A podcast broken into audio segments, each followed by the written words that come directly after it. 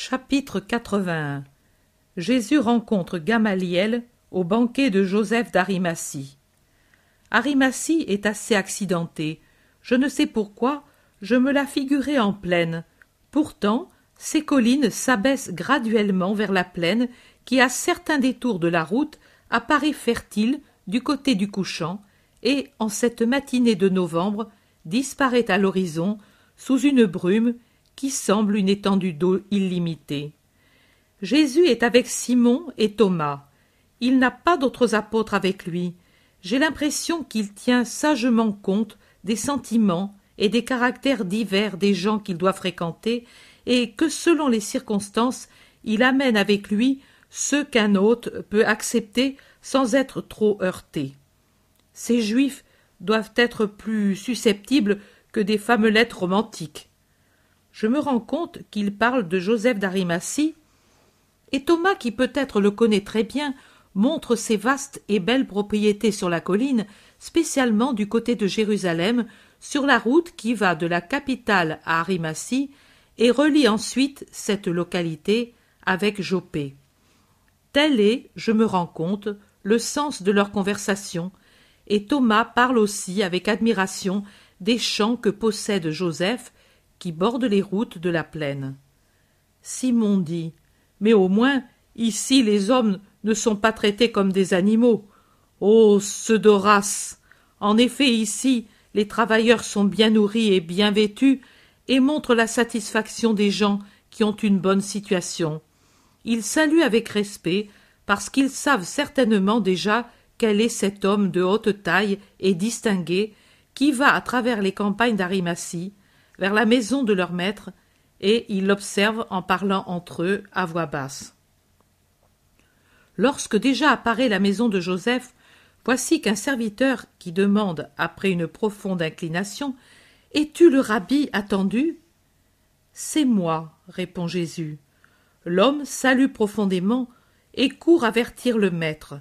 La maison est entourée d'une haute haie, toujours verte, qui remplace ici le mur élevé de la maison de Lazare et l'isole de la route en faisant une suite harmonieuse au jardin très boisé qui entoure la maison, et dont les arbres maintenant ont presque complètement perdu leur feuillage.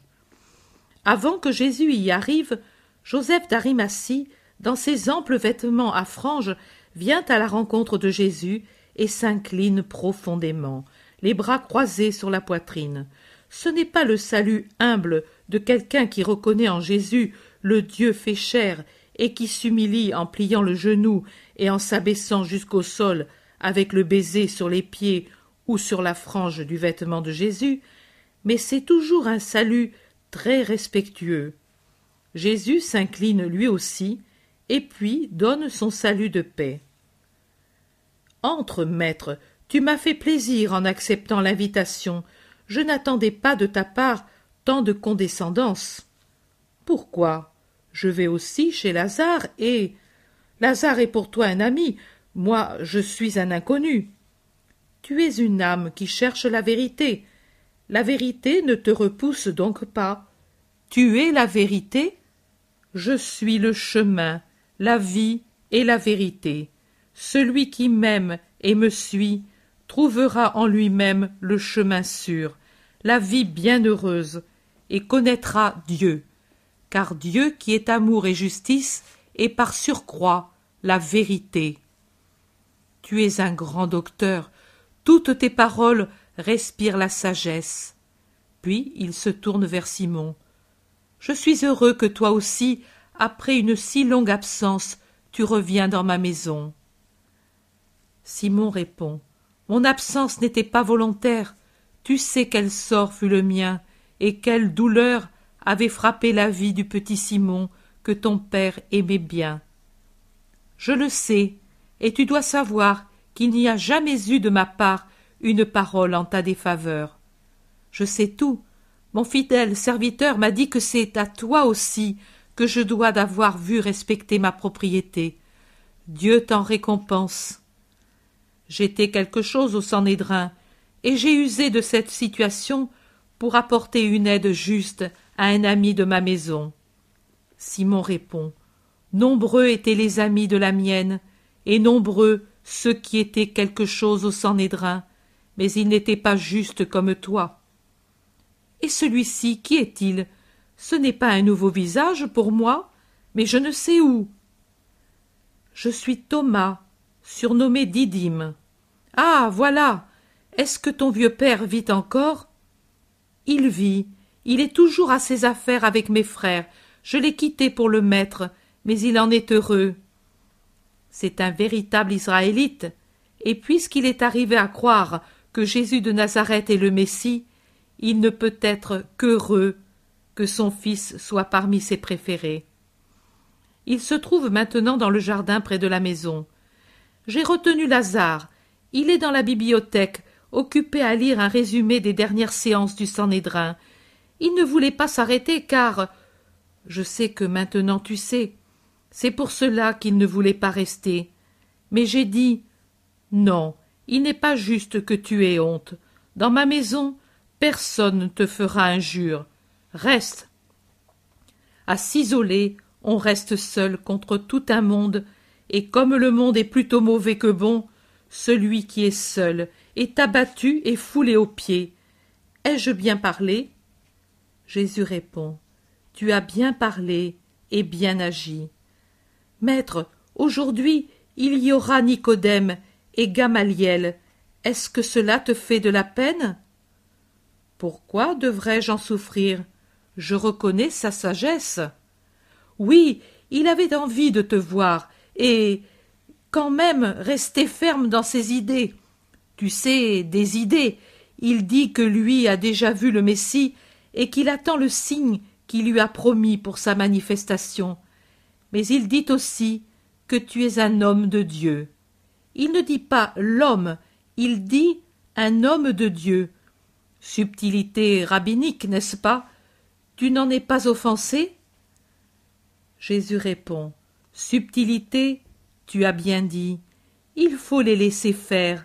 Les meilleurs pourront par eux-mêmes se greffer des branches inutiles qui ne donnent que des branches et pas de fruits. Mais ensuite, ils viendront à moi. Joseph fait remarquer. J'ai voulu te dire ces paroles à lui, car certainement il te les dira simplement lui-même. Il est franc. C'est une vertu rare, et que j'apprécie beaucoup, répond Jésus. Oui, je lui ai dit encore. Mais avec le maître, il y a Lazare de Béthanie. J'ai parlé ainsi parce que. Eh bien, oui, à cause de sa sœur. Mais Gamaliel a répondu. Est-elle présente? Non. Et alors? La boue tombe du vêtement qui n'est plus à son contact. Lazare l'a secoué de lui-même et je ne suis pas contaminé par son vêtement. Et puis, je pense que si un homme de Dieu va dans sa maison, je peux le fréquenter aussi, même si docteur de la loi. Gamaliel a un bon jugement, pharisien et docteur jusqu'à la moelle des os, mais aussi honnête et juste, dit Jésus. Je suis content de te l'entendre dire, maître. Voici Lazare. Lazare se baisse pour baiser la veste de Jésus. Il est heureux d'être avec lui, mais on voit aussi son angoisse qui est manifeste dans l'attente des convives. Certes, je sais que le pauvre Lazare doit ajouter à ces tortures déjà connues par les hommes à travers l'histoire celles ignorées et pas assez réfléchies par le plus grand nombre, la souffrance morale de ce terrible aiguillon qui est la pensée et qui s'interroge. Que me dira-t-il celui-ci? Que pense-t-il de moi? Me blessera-t-il avec des paroles ou avec un regard de mépris? C'est l'aiguillon qu'ont tous ceux qui ont une tâche dans leur famille. Dès maintenant qu'ils sont entrés dans la riche salle où sont dressées les tables, ils n'attendent plus que Gamaliel et Nicodème, car les autres, quatre invités, sont déjà arrivés. J'entends qu'on les présente sous les noms de Félix, Jean, Simon et Corneille. Grand branle-bas des serviteurs qui accourent à l'arrivée de Nicodème et Gamaliel, celui-ci, toujours imposant, dans son splendide vêtement de neige filé, qu'il porte avec la majesté d'un roi. Joseph se précipite à sa rencontre, et le salut entre eux, les deux, est marqué d'un respect majestueux. Jésus aussi s'est incliné et s'incline devant le grand rabbin qui lui adresse le salut. Le Seigneur soit avec toi. Jésus répond Et que sa paix te soit toujours une compagne fidèle. Lazare aussi s'incline et pareillement les autres. Gamaliel prend place au milieu de la table entre Jésus et Joseph. Après Jésus et Lazare. Après Joseph, Nicodème. Le repas commence avec les prières rituelles que Gamaliel récite et après l'échange des politesses des principaux personnages Jésus, Gamaliel et Joseph. Gamaliel est très digne, mais sans orgueil, il écoute plus qu'il ne parle. On se rend compte quand même qu'il réfléchit à chaque parole de Jésus et le regarde souvent de ses yeux profonds, sombres et sévères. Quand Jésus se tait, parce que le sujet est terminé, c'est Gamaliel qui, par une question opportune, ranime la conversation. Lazare, tout au début, est d'abord un peu confus, mais après il s'enhardit et parle lui aussi. Des allusions directes à l'égard de Jésus, il n'y en a pas jusque vers la fin du repas.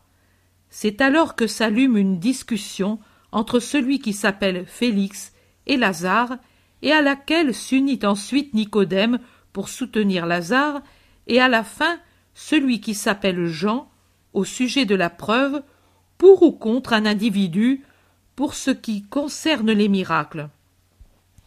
Jésus se tait. Il sourit parfois d'un mystérieux sourire, mais il se tait. Gamaliel aussi se tait.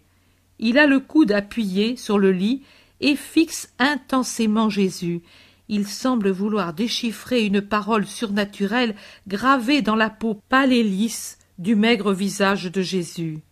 Il semble en analyser chaque fibre.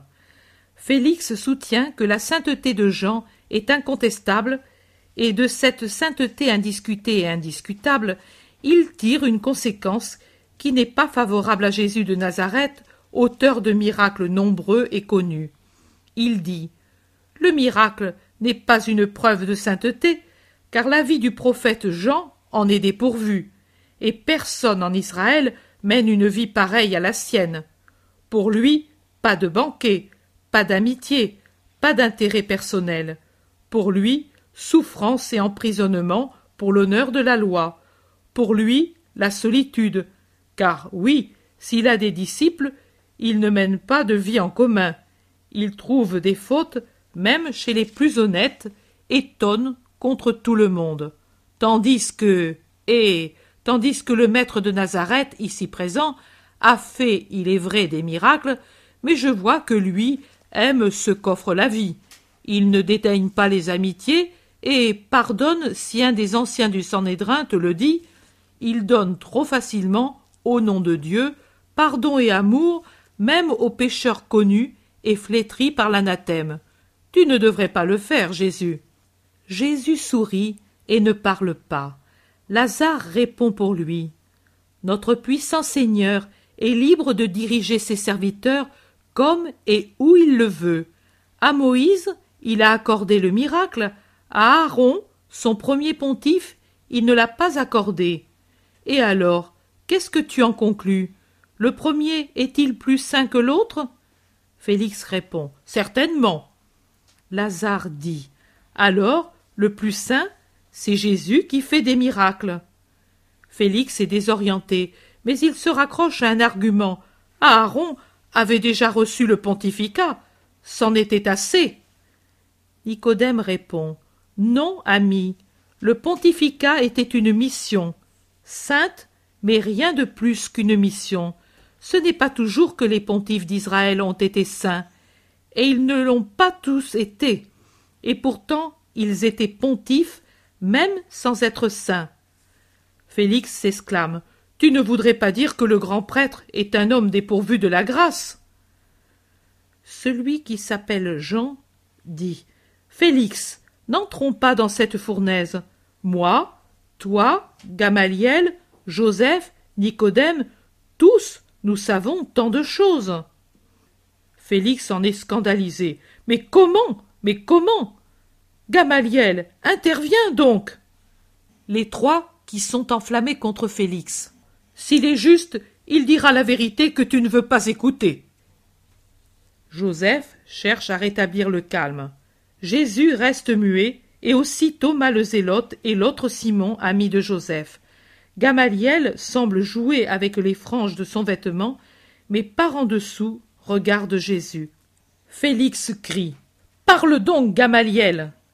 Les trois disent. Oui, parle, parle. Gamaliel dit.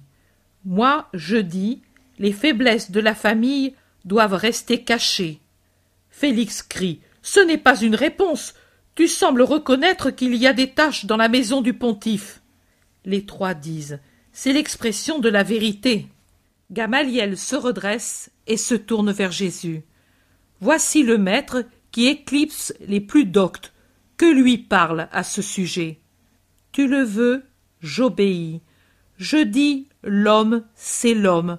La mission dépasse l'homme, mais l'homme investi d'une mission devient capable de l'accomplir en super-homme quand, par une vie sainte, il a Dieu pour ami. C'est lui qui a dit Tu es prêtre selon l'ordre que j'ai donné.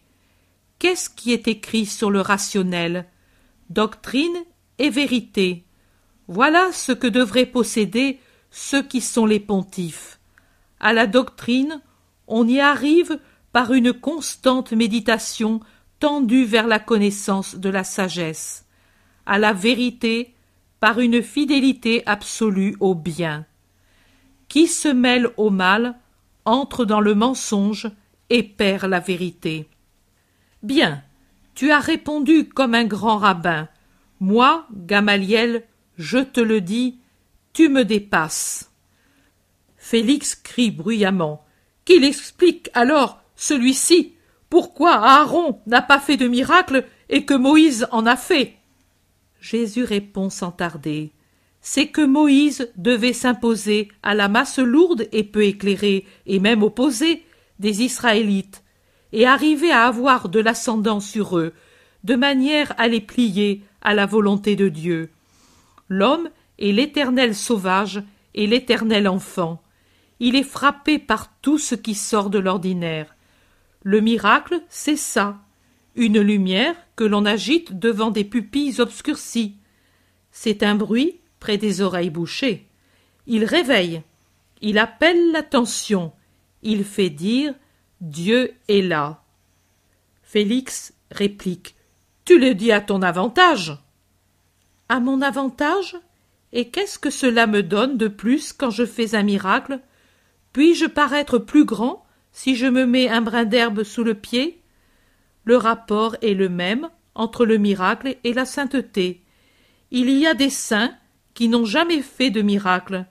Il y a des mages et des nécromanciens qui mettent en œuvre des forces obscures pour en faire, c'est-à-dire qu'ils font des choses surhumaines sans être saints et sont, eux, des démons.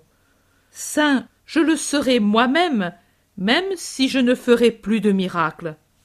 Gamaliel approuve. Très bien. Tu es grand, Jésus. Et qui est d'après toi ce grand? poursuit Félix en se tournant vers Gamaliel. Le plus grand prophète que je connaisse, autant dans ses œuvres que dans ses paroles, répond-il. Joseph dit. C'est le Messie, je te le dis, Gamaliel, crois en lui, toi qui es sage et juste. Comment, toi aussi qui diriges les Juifs, toi l'ancien, notre gloire, tu tombes dans cette idolâtrie pour un homme? Mais qu'est-ce qui te prouve que c'est le Christ? Pour moi, je ne le croirais pas, même si je le voyais faire des miracles. Mais pourquoi n'en fait-il pas un devant nous? Dis-le lui, toi qui le loues. Dis-le lui, toi qui le défends, dit Félix à Gamaliel et à Joseph. Joseph répond sèchement. Je ne l'ai pas invité pour amuser des amis, et je te prie de te souvenir qu'il est mon hôte. Félix se lève et s'en va fâché et grossier. Il y a un moment de silence. Jésus se tourne vers Gamaliel. Et toi, Tu ne demandes pas de miracle pour croire? Gamaliel répond. Ce ne seront pas les miracles d'un homme de Dieu qui m'enlèveront l'aiguillon que je porte au cœur de ces trois questions qui restent sans réponse. Quelle question? Le Messie est-il vivant? Était-ce celui-là? Est-ce celui-ci? Joseph s'exclame. C'est lui, je te le dis, Gamaliel. Ne te rends-tu pas compte qu'il est saint, différent des autres, puissant? Oui. Et alors, qu'attends-tu pour croire? Gamaliel ne répond pas à Joseph. Il se tourne vers Jésus. Une fois, ne te déplaise, Jésus, si je suis tenace dans mes idées. Une fois, quand vivait encore le grand et sage Hillel, j'ai cru et lui comme moi, que le Messie était en Israël, grand éclair du soleil divin, en cette froide journée d'un hiver qui ne voulait pas finir. C'était la Pâque. Les gens tremblaient à cause des moissons gelées. Moi je dis, après avoir entendu ces paroles, Israël est sauvé. À partir d'aujourd'hui, abondance dans les champs et bénédiction dans les cœurs. L'attendu s'est manifesté par son premier éclair, et je ne me suis pas trompé. Vous pouvez tous vous rappeler quelle récolte il y eut en cette année de treize mois, comme celle-ci, et ça continue. Quelle parole as-tu entendu Qui les prononçait C'était quelqu'un qui sortait de l'enfance, mais Dieu resplendissait sur son visage innocent et charmant, il y a dix-neuf ans que j'y pense et que je garde ce souvenir, et je cherche à entendre de nouveau cette voix qui disait des paroles de sagesse. Quelle est la partie du monde qui l'accueille? Moi, je pense que c'était Dieu, sous l'apparence d'un enfant, pour ne pas effrayer l'homme, comme un éclair qui, en sillonnant le ciel, apparaît rapide à l'Orient et au couchant, au nord et au midi. Lui, le divin, sous son apparence de miséricordieuse bonté, avec la voix et le visage d'un enfant et une pensée divine, il parcourt la terre pour dire aux hommes C'est moi. Telle est ma pensée. Quand reviendra-t-il en Israël? Quand? Et je pense, quand Israël sera un autel pour son pied divin, et mon cœur gémit en voyant l'abjection d'Israël. Jamais. Ô dure réponse. Et elle est vraie. La sainteté peut-elle descendre en la personne de son Messie tant que l'abomination est en nous? Jésus répond. Elle le peut et le fait parce qu'elle est miséricorde. Gamaliel le regarde pensif et puis demande quel est ton vrai nom? Jésus se lève, imposant, et dit Je suis celui qui suis, la pensée et la parole du Père. Je suis le Messie du Seigneur. Toi Je ne puis le croire. Grande est ta sainteté, mais cet enfant auquel je crois, voici ce qu'il dit alors je donnerai un signe. Ces pierres frémiront quand ce sera mon heure. J'attends ce signe pour croire. Peux-tu me le donner pour me persuader que tu es, toi, l'attendu? Les deux maintenant debout, grands, solennels, l'un dans son ample vêtement de lin blanc, l'autre dans son simple habit de laine rouge foncé l'un âgé, l'autre jeune, aux yeux dominateurs et profonds tous les deux, se regardent fixement. Puis Jésus abaisse le bras droit, qui était plié sur sa poitrine, et comme s'il jurait, s'écrie Tu veux ce signe, et tu l'auras. Je répète les lointaines paroles. Les pierres du temple du Seigneur frémiront à mes dernières paroles. Attends ce signe, docteur d'Israël, homme juste, et puis crois, si tu veux obtenir le pardon et le salut. Bienheureux dès maintenant, si tu pouvais déjà croire. Mais tu ne le peux. Des siècles de croyances erronées au sujet d'une juste promesse et des amas d'orgueil te barrent comme un mur le chemin de la vérité et de la foi. Tu dis bien, j'attendrai ce signe. Adieu, que le Seigneur soit avec toi.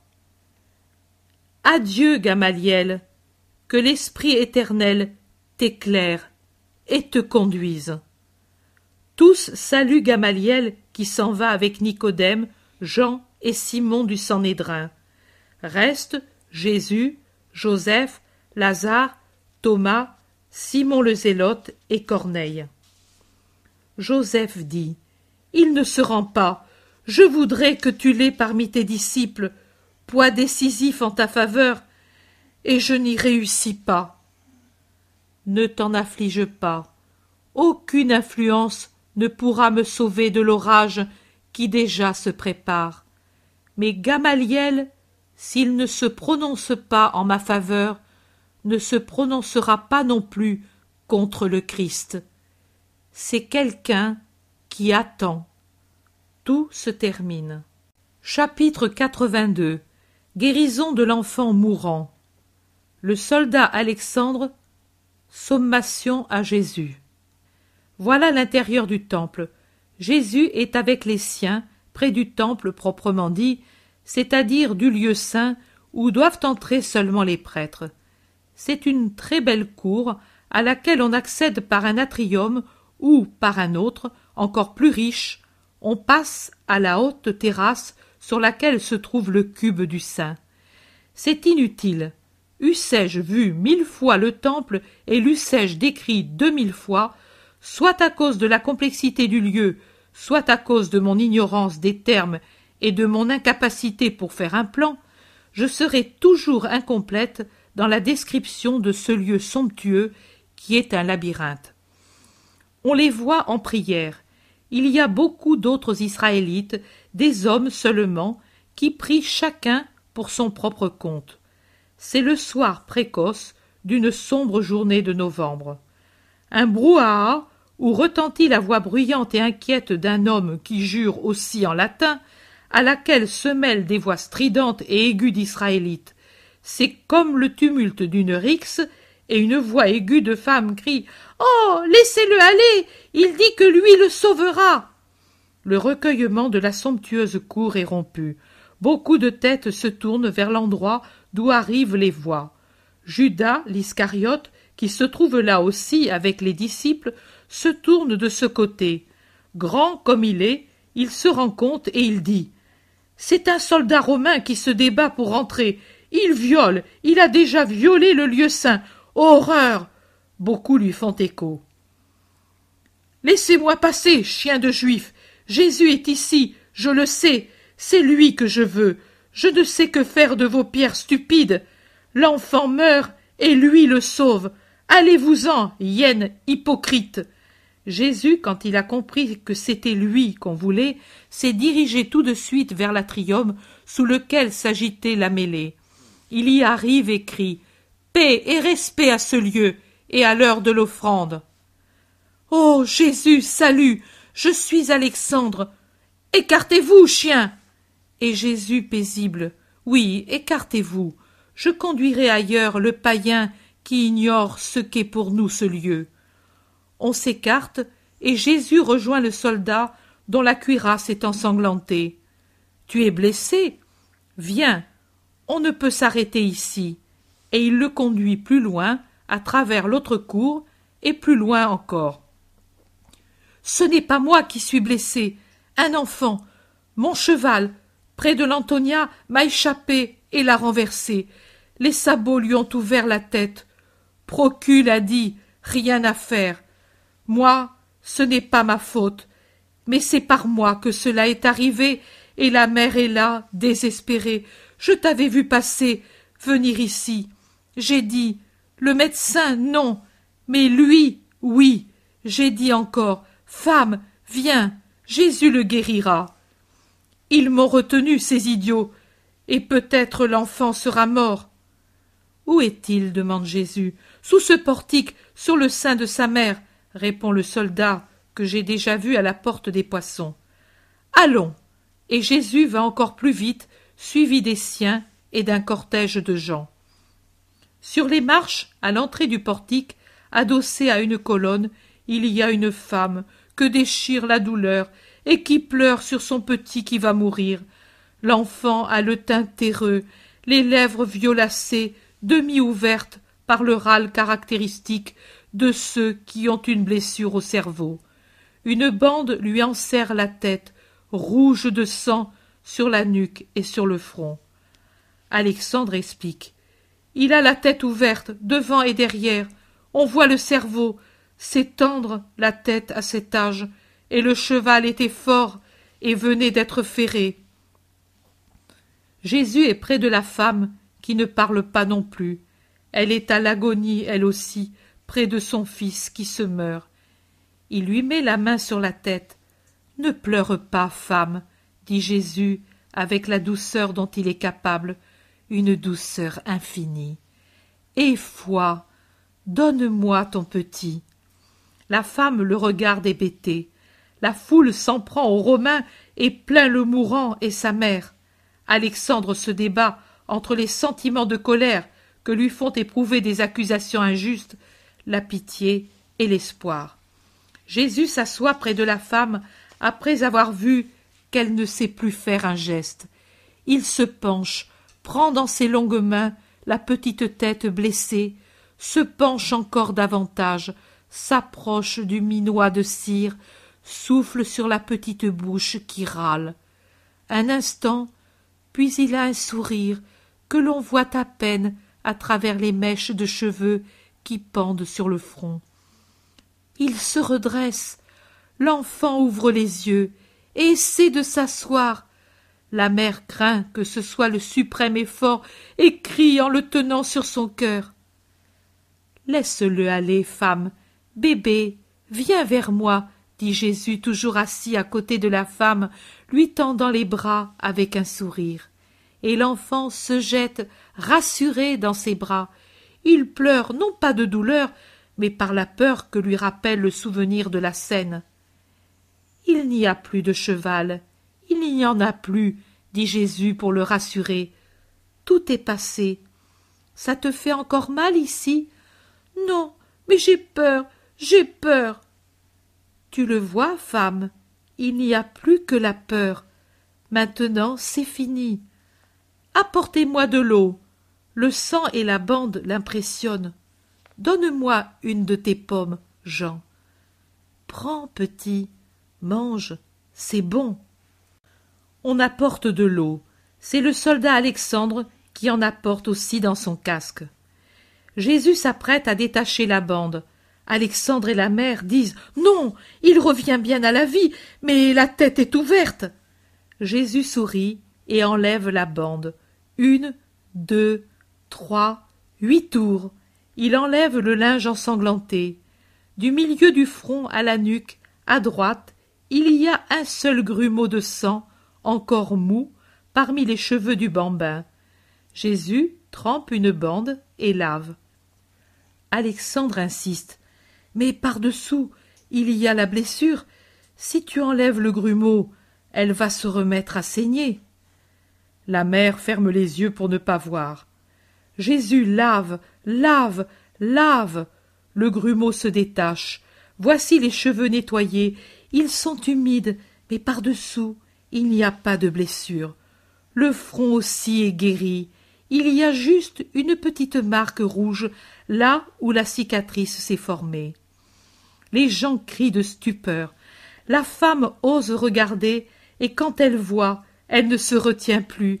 Elle s'écroule sur Jésus, l'embrasse en même temps que son petit, et pleure.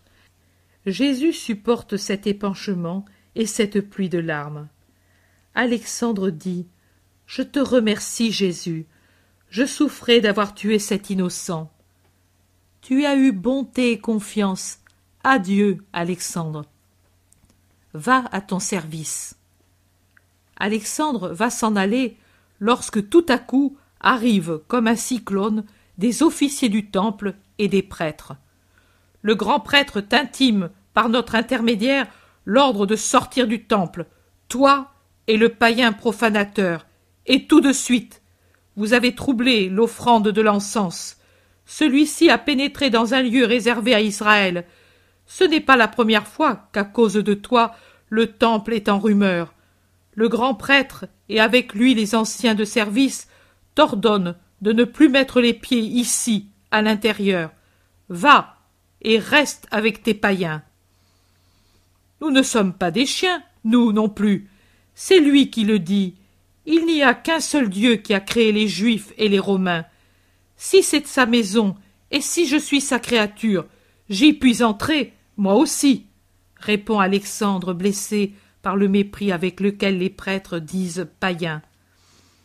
Tais-toi, Alexandre, je vais parler, interrompt Jésus, qui après avoir baisé le petit, l'a rendu à sa mère et s'est levé.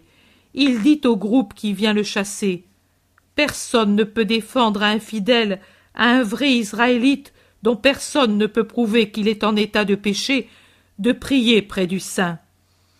Mais d'expliquer la loi dans le temple, oui, tu en as pris le droit sans l'avoir et sans le demander. Qui es-tu? Qui te connaît? Comment usurpes-tu un nom et une place qui ne t'appartiennent pas? Jésus les regarde avec des yeux, puis il dit Judas de Kériot, avance ici. Judas ne paraît pas enthousiaste de l'invitation. Il avait cherché à s'éclipser dès la venue des prêtres et des officiers du temple. Ils n'ont pas une tenue militaire, ce doit être une charge civile. Mais il lui faut obéir, car Pierre et Jude d'Alphée le poussent en avant. Judas, répond, dit Jésus. Et vous, regardez-le, vous le connaissez. Il est du temple.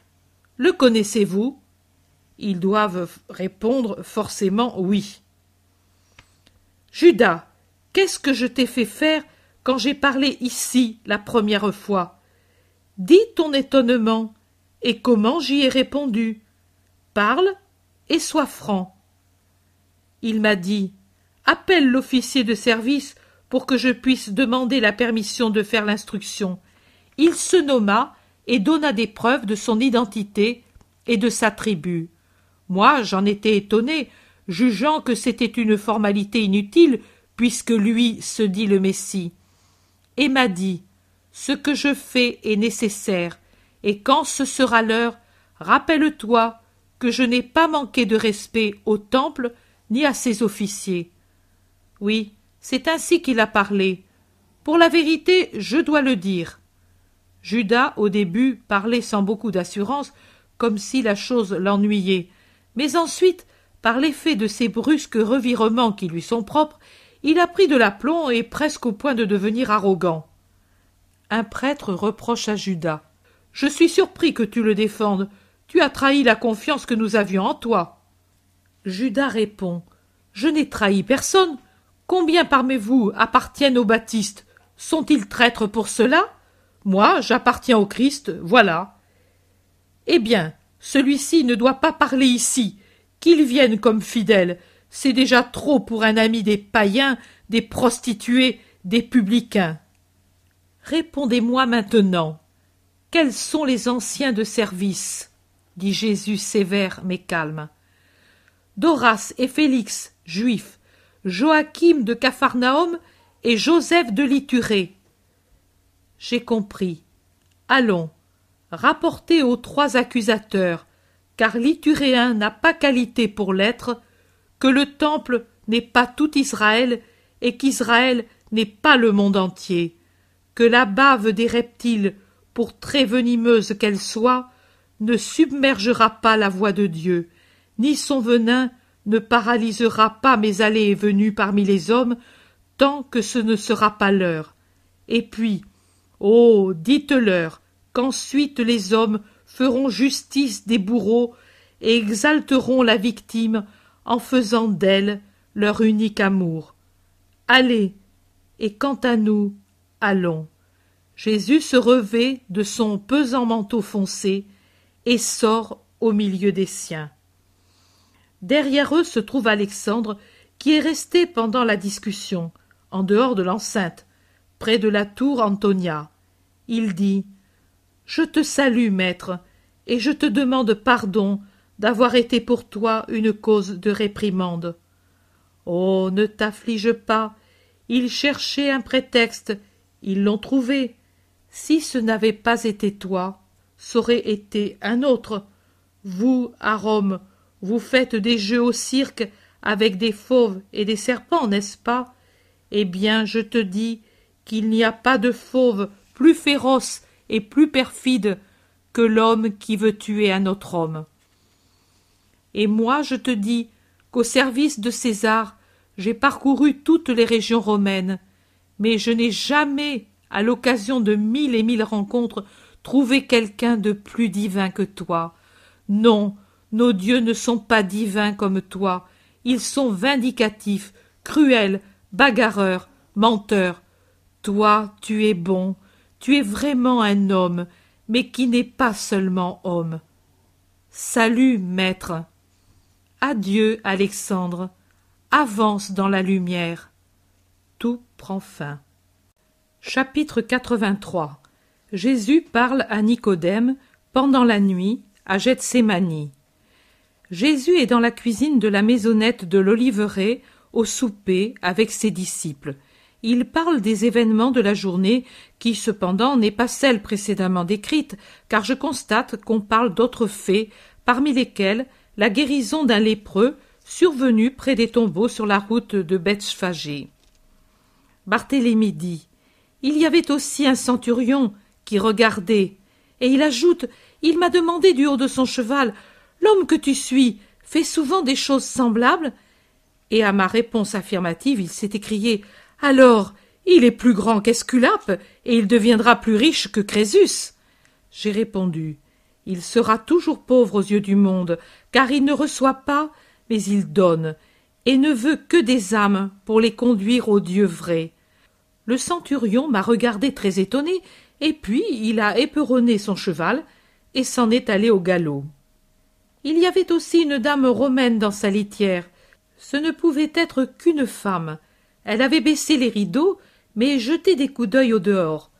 Voilà ce que j'ai vu, dit Thomas. Barthélemy. Oui, elle était au début de la courbe de la route. Elle avait donné l'ordre de s'arrêter quand le lépreux avait crié Fils de David, aie pitié de moi. Il y avait le rideau déplacé, et j'ai vu qu'elle t'a regardé avec une loupe précieuse et elle a ri ironiquement.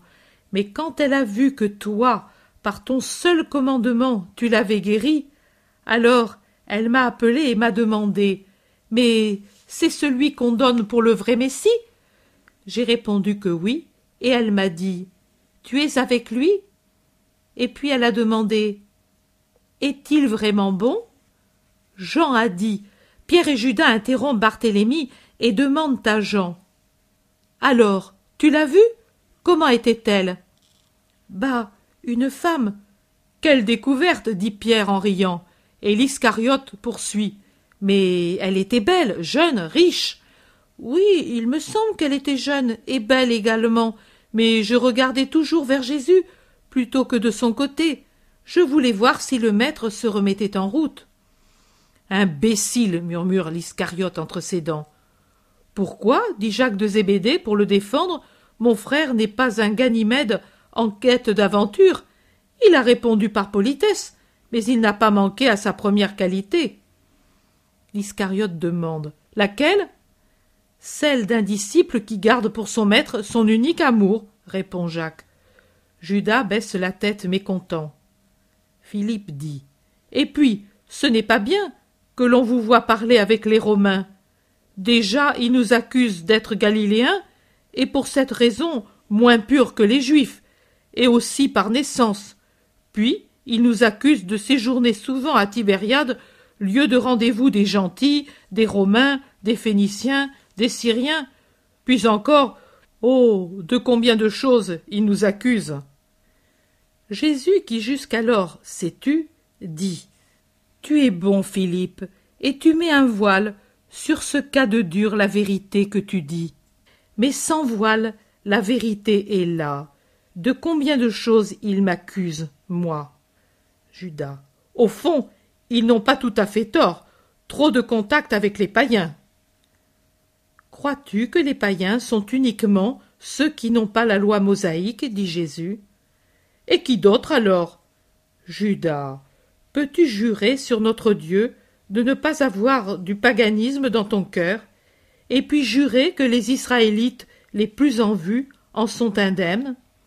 Mais maître, des autres je n'en sais rien, mais moi je peux le jurer en ce qui me concerne. Jésus demande encore. Dans ta pensée, qu'est-ce que c'est que le paganisme? Mais c'est suivre une religion qui n'est pas vraie, adorer les dieux, réplique vivement Judas. Quels dieux Les dieux de la Grèce, de Rome, ceux d'Égypte, en somme, les dieux aux mille noms, des êtres imaginaires qui, selon les païens, peuplent leur Olympe. Il n'y a pas d'autres dieux, seulement les dieux de l'Olympe. Et quels autres encore? N'y en a-t-il pas déjà trop? Trop, oui, trop. Mais il y en a d'autres, sur les autels desquels tous les hommes viennent brûler de l'encens, même les prêtres, les scribes, les rabbins, les pharisiens, les sadducéens, les hérodiens. Ce sont toutes des personnes d'Israël, n'est-ce pas? Non seulement eux, mais même mes disciples. Ah. Pour cela, non. affirment-ils tous unanimement. Non, amis. Qui parmi vous n'a pas un culte secret, ou plusieurs? Pour l'un, c'est la beauté et l'élégance, pour un autre, l'orgueil de son savoir, un autre encense l'espérance de devenir grand, humainement, un autre encore adore la femme, un autre l'argent, un autre se prosterne devant son savoir, et ainsi de suite. En vérité, je vous dis qu'il n'y a pas d'homme qui ne soit marqué par l'idolâtrie. Comment alors dédaigner ceux qui par malchance sont païens, lorsque, malgré l'appartenance au Dieu vrai, on reste païen dans sa volonté? Mais nous sommes des hommes, maître, s'exclament plusieurs. C'est vrai, mais alors, ayez de la charité pour tous, car moi, je suis venu pour tous, et vous n'êtes pas plus que moi. Mais en attendant, il nous accuse, et ta mission en est entravée. Elle ira quand même de l'avant. Pierre, assis près de Jésus, et qui en est très heureux, pour cela il est bon, bon, il dit à son tour À propos de femmes, il y a peu de jours, et même depuis que tu as parlé la première fois à Béthanie, après le retour de Judie, qu'une femme toute voilée ne cesse de nous suivre. Je ne sais comment elle fait pour connaître nos intentions. Je sais qu'au fond des groupes de gens du peuple qui t'écoutent si tu parles, ou en arrière des gens qui te suivent si tu marches, ou encore derrière nous quand nous allons pour t'annoncer dans les campagnes. Elle est presque toujours là. À Béthanie, la première fois, elle m'a murmuré derrière son voile. Cet homme qui va parler, c'est bien Jésus de Nazareth? Je lui ai dit que oui, et le soir elle était derrière un tronc d'arbre à t'écouter. Puis je l'avais perdue de vue. Mais maintenant, ici à Jérusalem, je l'ai vue deux ou trois fois. Aujourd'hui je lui ai demandé. As-tu besoin de lui? Tu es malade? Tu veux une obole? Elle m'a toujours répondu non par un signe de tête car elle ne parle avec personne. Jean dit Un jour elle m'a demandé Où habite Jésus? Et je lui ai répondu Au Gethsémani. Bravo, imbécile dit l'Iscariote en colère. Il ne fallait pas. Tu devais lui dire Dévoile-toi, fais-toi connaître, et je te le dirai. Mais depuis quand devons-nous demander cela s'exclame Jean, simple et innocent. Judas dit Quant aux autres, on les voit. Celle-là est toute voilée. C'est peut-être une espionne ou une lépreuse. Elle ne doit pas nous suivre et savoir quoi que ce soit. Si c'est une espionne, c'est pour nous faire du mal. Peut-être est-elle payée par le Sanhédrin qui veut qu'elle nous suive. Ah Il use de ces procédés, le Sanhédrin demande Pierre. En es-tu sûr? Absolument certain. J'ai appartenu au temple et je sais. Ça, par exemple, commente Pierre, à lui s'adapte comme un capuchon la raison indiquée par le maître il y a peu de temps. Quelle raison? Judas est déjà rouge de colère. C'est que même parmi les prêtres, il y a des païens. Qu'est-ce que ça rentre avec le fait de payer un espion? Ça y entre et comment? Ça y est déjà au contraire. Pourquoi payent-ils? Pour abattre le Messie et assurer leur triomphe. Ils s'élèvent donc sur l'autel avec leur âme malpropre sous des habits soignés, répond Pierre avec son bon sens populaire. Bon, en somme, abrège Judas, cette femme est un danger pour nous ou pour la foule. Pour la foule, si c'est une lépreuse, pour nous, si c'est une espionne. Pierre réplique. C'est-à-dire pour lui tout au plus. Mais si lui tombe, nous tombons aussi. Ha ha dit Pierre en riant, et il termine. Si on tombe, l'idole tombe en morceaux, on a risqué son temps, sa réputation, et peut-être sa peau, et alors, ha ha, et alors, il vaut mieux chercher à empêcher sa chute ou s'éloigner à temps, n'est-ce pas? Pour moi, au contraire, regarde, je l'embrasse plus étroitement. S'il tombe abattu par ceux qui sont prêtres de Dieu, je veux tomber avec lui. Et Pierre, de ses bras courts, enserre étroitement Jésus.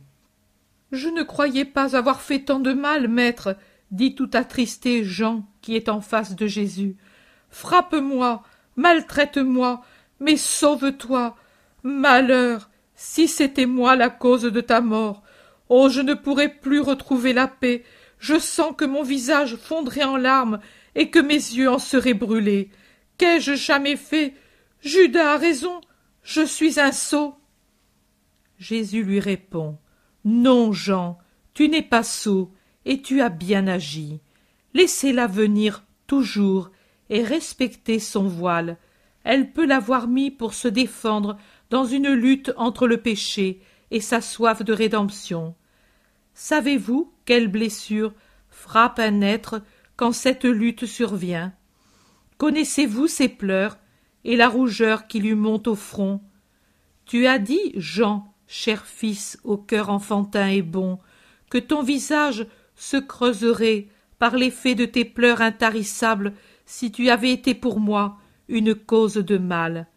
Mais sache que lorsqu'une conscience qui s'éveille commence à ronger une chair qui a été péchée pour la détruire et triompher par l'esprit, elle doit forcément consumer tout ce qui a été attraction de la chair, et la créature vieillit, se fane sur l'ardeur de ce feu qui la travaille. Ce n'est qu'après, une fois que la rédemption a son terme, qu'elle se refait une nouvelle, sainte et plus parfaite beauté, car c'est la beauté de l'âme qui affleure du regard, du sourire, de la voix, de l'honnête hauteur du front sur lequel est descendu et resplendit comme un diadème le pardon de Dieu. Jean dit Alors, je n'ai pas mal fait? Non, et Pierre non plus n'a pas mal fait. Laissez-la faire. Et maintenant que chacun aille se reposer, moi je reste avec Jean et Simon, auxquels je dois parler. Allez. Les disciples se retirent. Peut-être dorment-ils dans la pièce du pressoir d'huile, je ne sais. Ils s'en vont, et sûrement ne rentrent pas à Jérusalem, car les portes sont fermées depuis longtemps. Jésus demande. Tu as dit, Simon, que Lazare t'a envoyé Isaac avec Maximin aujourd'hui, pendant que j'étais près de la tour de David, que voulait-il? Il voulait te dire que Nicodème est chez lui et qu'il voulait te parler en secret. Je me suis permis de dire qu'il vienne. Le maître l'attendra pendant la nuit. Tu n'as que la nuit pour être seul. C'est pour cela que je t'ai dit congédie tout le monde, sauf Jean et moi. Jean aura à se rendre au pont du Cédron pour attendre Nicodème, qui se trouve dans une des maisons de Lazare hors les murs. Moi, j'ai servi à t'expliquer. Ai-je mal fait? Tu as bien fait. Va, Jean, prends ta place. Simon et Jésus restent seuls. Jésus est pensif. Simon respecte son silence, mais Jésus le rompt tout à coup, et comme s'il terminait à haute voix une conversation intérieure, il dit Oui, c'est bien d'agir ainsi, Isaac, Élie, les autres suffisent pour garder vivante l'idée qui déjà prend corps parmi les bons et chez les humbles. Pour les puissants, il y a d'autres leviers, il y a Lazare, Chouza, Joseph, d'autres encore, mais les puissants ne veulent pas de moi, ils craignent et tremblent pour leur puissance. J'irai loin de ce cœur juif, toujours plus hostile au Christ. Simon demande. Nous revenons en Galilée? Non, mais loin de Jérusalem. Il faut évangéliser la Judée, c'est aussi Israël. Mais ici, tu le vois, on exploite tout pour m'accuser. Je me retire, c'est pour la seconde fois. Maître, voici Nicodème, dit Jean en entrant le premier. On se salue, et puis Simon prend Jean avec lui et sort de la cuisine en laissant les deux seuls. Nicodème dit. Maître, pardonne-moi si j'ai voulu te parler en secret. Je me méfie pour toi et pour moi de beaucoup de gens. Ma conduite n'est pas uniquement lâche, il y a aussi la prudence et le désir de t'aider plus que si je t'appartenais ouvertement. Tu as beaucoup d'ennemis. Je suis du petit nombre de ceux qui, ici, t'admirent. J'ai pris conseil de Lazare. Lazare est puissant par sa naissance.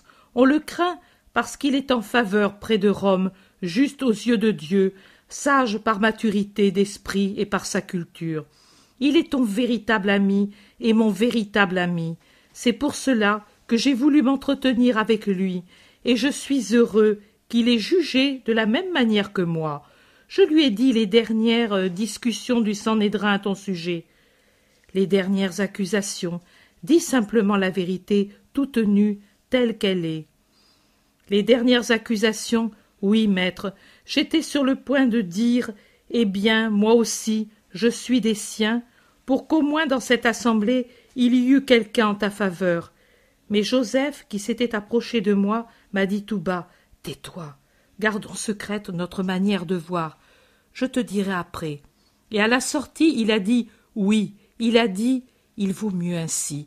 S'ils savent que nous sommes disciples, ils nous tiendront à l'écart de leurs pensées et de leurs décisions, et ils peuvent lui nuire et nous nuire. S'ils pensent que nous sommes simplement intéressés à tout ce que lui dit, ils n'agiront pas en cachette à notre égard.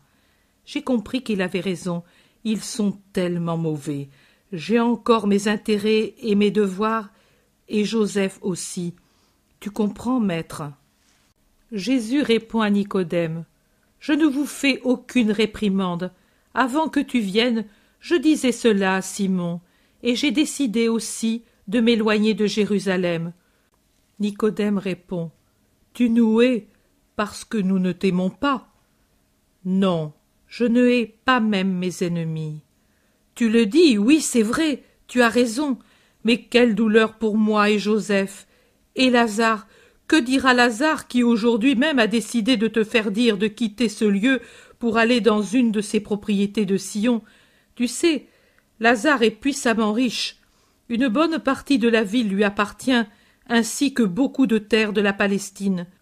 Le père à sa fortune et à celle de Kéry de ta tribu et de ta famille, avait ajouté ce qui était une récompense des Romains à leurs serviteurs fidèles et avait laissé à ses fils important héritage. Mais ce qui a plus d'importance, une puissante amitié, bien que voilée, avec Rome.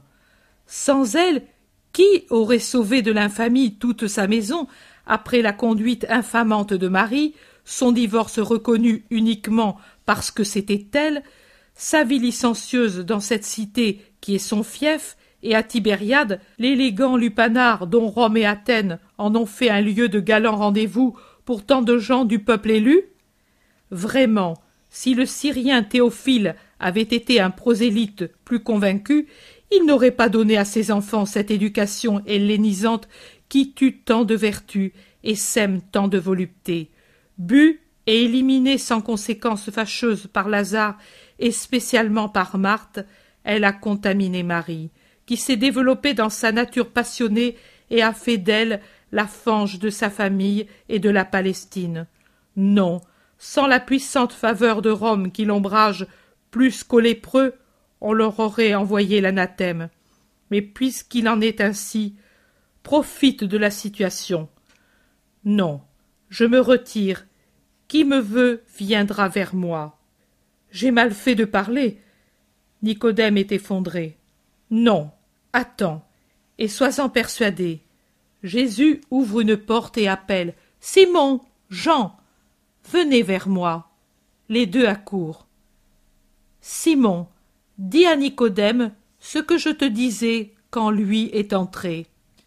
Que pour les humbles, les bergers suffisaient, et pour les puissants, Lazare, Nicodème et Joseph avec Chouza, et que tu te retirerais loin de Jérusalem sans pourtant abandonner la Judée. Voilà ce que tu disais. Pourquoi me le fais-tu répéter? Qu'est-ce qui est arrivé? Rien. Nicodème craignait que je parte à cause de ces paroles. Nicodème intervient. J'ai dit au maître que le Sanhédrin lui est de plus en plus hostile et que ce serait bien qu'il se mette sous la protection de Lazare. Il a protégé tes biens parce qu'il a Rome pour lui. Il protégerait aussi Jésus. Simon. C'est vrai, c'est un bon conseil. Bien que ma caste soit mal vue de Rome, pourtant une parole de Théophile m'a conservé mon avoir durant la proscription et la lèpre. Et Lazare t'est très attaché, maître. Je le sais, mais j'ai décidé, et je fais ce que j'ai décidé. Nicodème s'écrie. Nous allons te perdre alors. Non, Nicodème, vers le Baptiste viennent des hommes de toutes les sectes, vers moi pourront venir des hommes de toutes les sectes et de toutes situations. Nous venions à toi, sachant que tu es plus que Jean, dit Nicodème. Vous pourrez y venir encore. Je serai un rabbi solitaire, comme Jean, et je parlerai aux foules désireuses d'entendre la voix de Dieu et capables de croire que je suis cette voix, et les autres m'oublieront, si du moins ils en sont capables. Nicodème dit. Maître, tu es triste et déçu, tu as raison, tous t'écoutent et croient en toi, tout juste pour obtenir des miracles.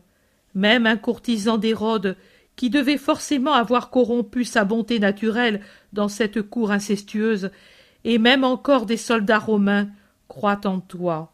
Il n'y a que nous de Sion qui sommes si durs, mais pas tous, tu le vois. Maître, nous savons que tu es venu de la part de Dieu, son docteur, et un plus grand n'existe pas. Même Gamaliel le dit, personne ne peut faire les miracles que tu fais s'il n'a pas Dieu avec lui. Cela le croient même les savants comme Gamaliel.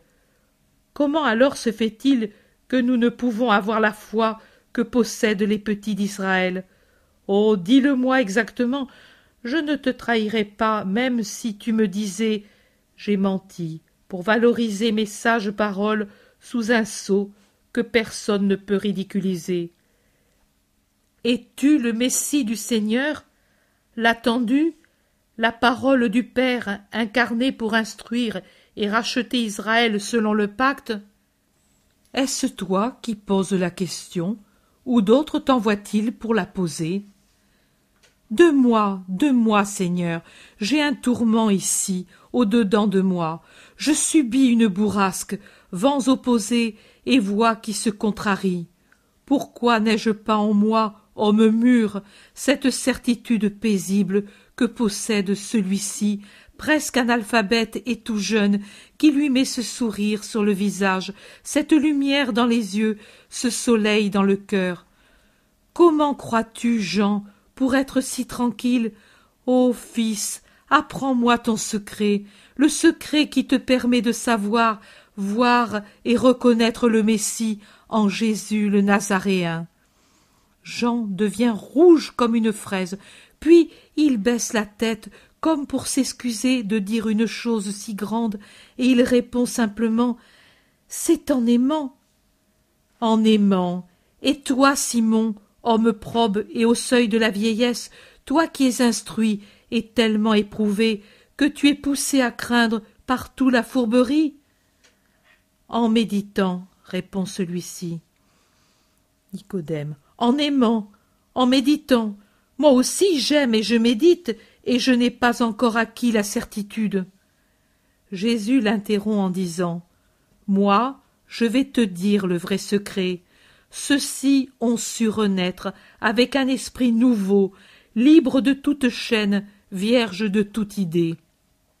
Et c'est ainsi qu'ils ont compris Dieu. Si quelqu'un ne renaît pas, il ne peut voir le royaume de Dieu, ni croire en son roi. Nicodème demande à Jésus Comment quelqu'un peut-il renaître s'il est déjà adulte? Une fois sorti du sein maternel, l'homme ne peut jamais plus y rentrer. Tu fais peut-être allusion à la réincarnation à laquelle croient beaucoup de païens. Mais non, tu ne peux pas supposer cela. Et puis, ce ne serait pas rentrer dans le sein, mais reprendre une chair hors du temps. Par conséquent, il ne s'agit pas de renaître maintenant. Comment? Comment? Il n'y a qu'une seule existence pour la chair sur la terre et une seule vie éternelle de l'esprit au-delà. Maintenant, je ne parle pas de la chair et du sang, je parle de l'esprit immortel qui, par l'intermédiaire de deux choses, renaît à la vie, par l'eau et par l'esprit. Mais la plus grande, c'est l'esprit, sans lequel l'eau n'est qu'un symbole. Qui s'est lavé avec l'eau doit se purifier ensuite avec l'esprit, et avec lui s'allumer et resplendir, s'il veut vivre dans le sein de Dieu, ici et dans l'éternel royaume. Car ce qui est engendré par la chair est et reste chair, et meurt après l'avoir servi dans ses désirs et ses péchés. Mais ce qui est engendré par l'esprit est esprit, et vit en revenant à l'esprit qui l'a engendré après l'avoir fait monter à l'âge parfait.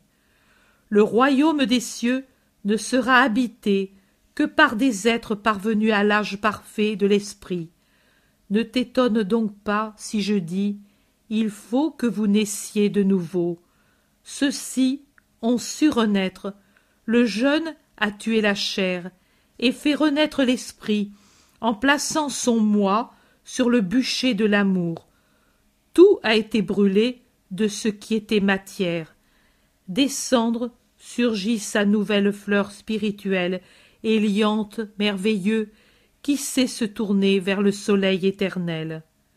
Le vieux a mis la hache d'une honnête méditation au pied de sa vieille pensée, et a déraciné le vieil arbre en laissant seulement le bourgeon de la bonne volonté, d'où il a fait naître sa nouvelle pensée. Maintenant, il aime Dieu avec un esprit nouveau, et il le voit. Chacun a sa méthode pour parvenir au port. N'importe quel vent convient pour celui qui sait se servir de la voile. Vous entendez souffler le vent, et sur sa direction vous pouvez vous baser pour diriger la manœuvre, mais vous ne pouvez dire d'où il vient, ni appeler celui qu'il vous faut. L'esprit aussi appelle, il arrive en appelant, et il passe. Mais seul celui qui est attentif peut le suivre. Le Fils connaît la voix du Père, et il connaît la voix de l'Esprit, l'Esprit qui a été engendré par lui. Nicodème demande Comment cela peut-il se faire? Toi, maître en Israël, tu me le demandes Tu ignores ces choses On parle et on rend témoignage de ce qu'on sait et de ce qu'on a vu. Or donc, je parle et je témoigne ce que je sais. Comment pourras-tu jamais accepter les choses que tu n'as pas vues si tu n'acceptes pas le témoignage que je t'apporte? Comment pourras-tu croire à l'Esprit si tu ne crois pas à la parole incarnée? Je suis descendu pour remonter et emporter avec moi ceux qui sont ici-bas. Un seul est descendu du ciel, le Fils de l'homme, et un seul montera au ciel avec le pouvoir d'ouvrir le ciel. Moi, fils de l'homme. Rappelle-toi, Moïse, il éleva un serpent dans le désert pour guérir ceux qui étaient malades en Israël. quand je serai élevé, ceux que maintenant la fièvre de la faute rend aveugles, sourds, muets, fous, lépreux, malades, seront guéris, et quiconque croira en moi aura la vie éternelle. Même ceux qui auront cru en moi auront cette heureuse vie. Ne baisse pas le front, Nicodème. Je suis venu pour sauver, non pas pour perdre. Dieu n'a pas envoyé son Fils unique dans le monde pour que ceux qui l'habitent soient condamnés, mais pour que le monde soit sauvé par lui. Dans le monde, j'ai trouvé tous les péchés, toutes les hérésies, toutes les idolâtries. Mais l'hirondelle qui rapidement vole au-dessus de la poussière peut-elle souiller son plumage? Non. Elle n'apporte sur les tristes chemins de la terre qu'une virgule d'azur, une odeur de ciel. Elle lance un appel pour secouer les hommes, pour faire élever leur regard au-dessus de la boue et faire suivre son vol qui revient vers le ciel. Il en est ainsi de moi. Je viens pour vous emmener avec moi. Venez. Celui qui croit au Fils unique n'est pas jugé.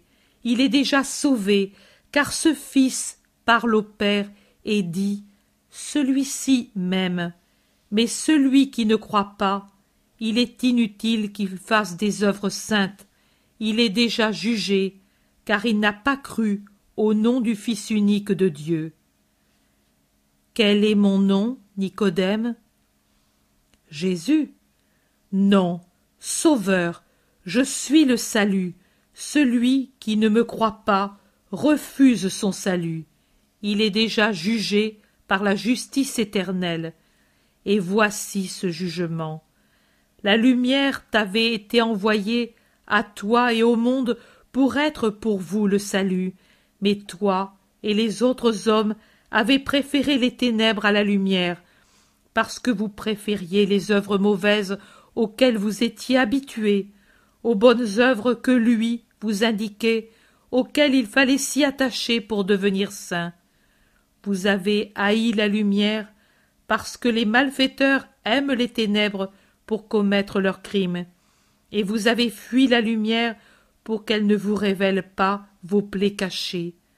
Ce n'est pas spécialement à toi que je m'adresse, Nicodème, mais c'est là la vérité, et la punition sera en proportion de la condamnation pour l'individu et pour la collectivité. Quant à ceux qui m'aiment et mettent en pratique les vérités que j'enseigne en naissant donc une seconde fois par une naissance plus réelle, je dis qu'ils ne craignent pas la lumière, mais au contraire qu'ils s'en approchent, car cette lumière augmente celle par laquelle ils ont été primitivement éclairés. C'est une gloire réciproque qui rend Dieu heureux en ses fils, et à leur tour heureux eux aussi en leur Père. Non, les fils de la lumière ne craignent pas d'être illuminés, mais au contraire, en leur cœur et par leurs œuvres ils disent non pas moi, mais lui le Père, lui le Fils, lui l'Esprit ont accompli le bien en moi. À eux, gloire dans l'éternité, et du ciel l'éternel chant des trois qui s'aiment répond dans leur parfaite unité. À toi, bénédiction pour l'éternité, vrai Fils de notre volonté. Jean, rappelle-toi ces paroles pour quand ce sera l'heure de les écrire. Nicodème, es-tu convaincu? Maître, oui. Quand pourrais-je te parler encore? Lazare saura où te conduire. J'irai chez lui avant de m'éloigner d'ici. Je m'en vais, maître. Bénis ton serviteur. Que ma paix soit avec toi. Nicodème sort avec Jean. Jésus se tourne vers Simon. Vois-tu l'œuvre de la puissance des ténèbres? Comme une araignée, elle tend son piège, englue et emprisonne celui qui ne sait pas mourir pour renaître papillon, assez fort pour déchirer la toile ténébreuse et passer outre, emportant en souvenir de sa victoire des lambeaux de la toile tout éclairés sur ses ailes d'or, comme des oriflammes et des étendards pris à l'ennemi. Mourir pour vivre, mourir pour vous donner la force de mourir. Viens, Simon, te reposer, et que Dieu soit avec toi. Tout prend fin. Chapitre 84 Jésus chez Lazare avant d'aller à la belle eau. Jésus monte par le sentier escarpé qui conduit au plateau sur lequel est construite Béthanie. Il ne suit pas cette fois la route principale. Il a pris le sentier plus escarpé et plus direct qui va du nord-ouest vers l'est et qui est beaucoup moins fréquenté peut-être à cause de sa forte pente. Il n'y a que les voyageurs pressés qui l'utilisent, ceux aussi qui conduisent des troupeaux et qui préfèrent éviter le va-et-vient de la route principale ceux qui, comme Jésus aujourd'hui, ne veulent pas se faire remarquer d'un grand nombre de personnes. Lui monte en avant. Il parle en secret avec le zélote. Derrière, un premier groupe où se trouvent les cousins avec Jean et André, puis un autre groupe avec Jacques de Zébédée, Matthieu, Thomas, Philippe, qui restent les derniers.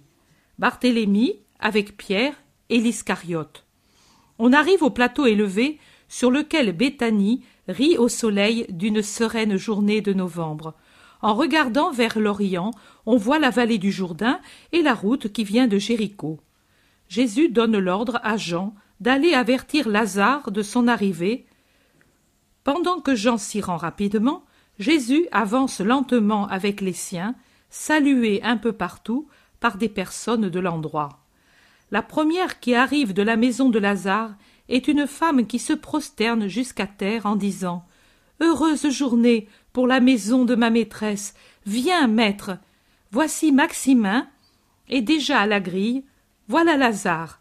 Maximin accourt. Je ne sais pas exactement qui c'est.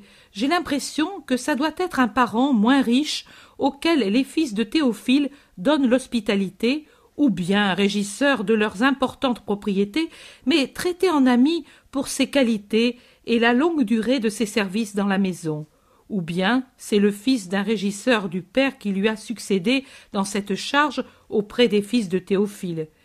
Il est un peu plus âgé que Lazare, sur les trente-cinq ans, un peu plus.